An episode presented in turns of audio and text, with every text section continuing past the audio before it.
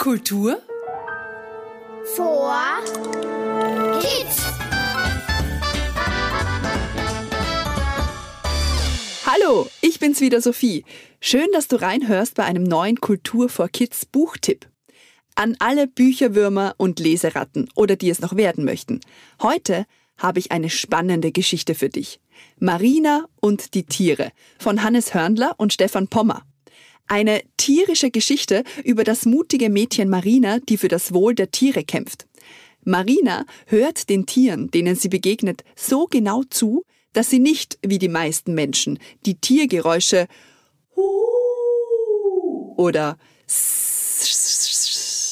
oder hört, sondern sie kann sie verstehen und deshalb sogar mit ihnen sprechen. Hast du vielleicht schon durch meine Tiergeräusche erkannt, welchen Tieren Marina begegnet?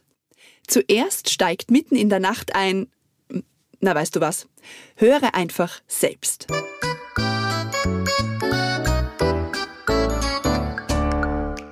Nicht, das kitzelt, sagt Marina im Schlaf. Hör auf, bitte, Mama. Ich bin nicht deine Mama, antwortet jemand. Ich bin Hoppel, der Hase. Marina öffnet die Augen. Wer bist du? Das habe ich dir doch gerade gesagt. Ich bin Hoppel, der Hase. Träume ich? Nein, meint der Hase. Und warum kann ich dann mit dir sprechen? Menschen können nicht mit Tieren sprechen. Sagt wer? fragt Hoppel. Na alle. Ach, die Menschen, die meisten hören nicht genau hin. Dann glauben sie, sie hören nur ein Miau oder ein Wuff. Aber du, du hörst mir genau zu. Deshalb kannst du mich auch verstehen. Wie bist du eigentlich hereingekommen? Durch das offene Fenster, erklärt Hoppel. Und warum? Ich muss mich verstecken. Vor wem denn? Hm, das möchte ich dir nicht verraten. Darf ich trotzdem bei dir bleiben? Natürlich. Komm zu mir unter die Decke. Dann kann ich auch besser einschlafen. Einverstanden, flüstert Hoppel der Hase. Und wenn meine Mama dich sieht, bist du still und ich sage ihr, dass du mein neues Kuscheltier bist. Ja, so machen wir das.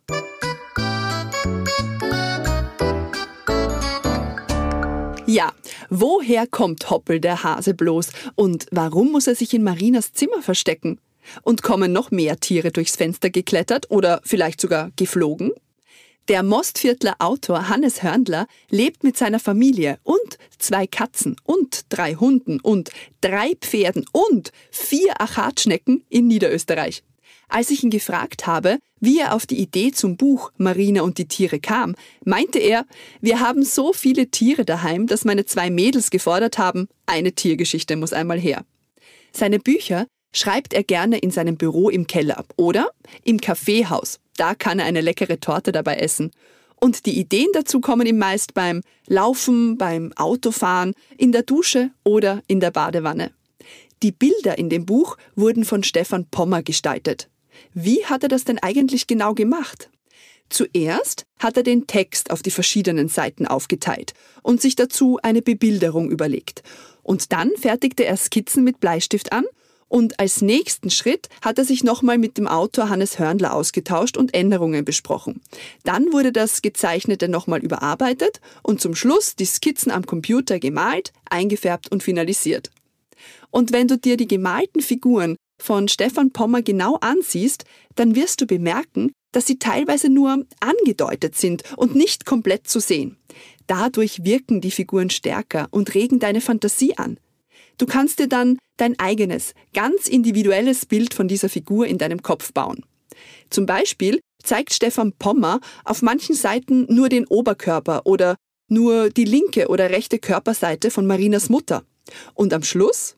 Ja, am Schluss sieht man ein wichtiges Detail von Marinas Mutter, welches man noch nie gesehen hat. Das wirst du dann selbst im Buch herausfinden. Und du wirst auch erfahren, woher die Tiere kommen und vor wem sie sich verstecken. Das Buch Marina und die Tiere ist in der Buchhandlung in deiner Nähe erhältlich. Ach ja, und falls du das nächste Mal ein Tier triffst, hör genau zu.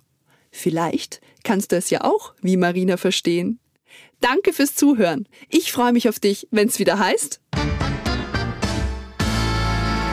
Kultur Vor Kids.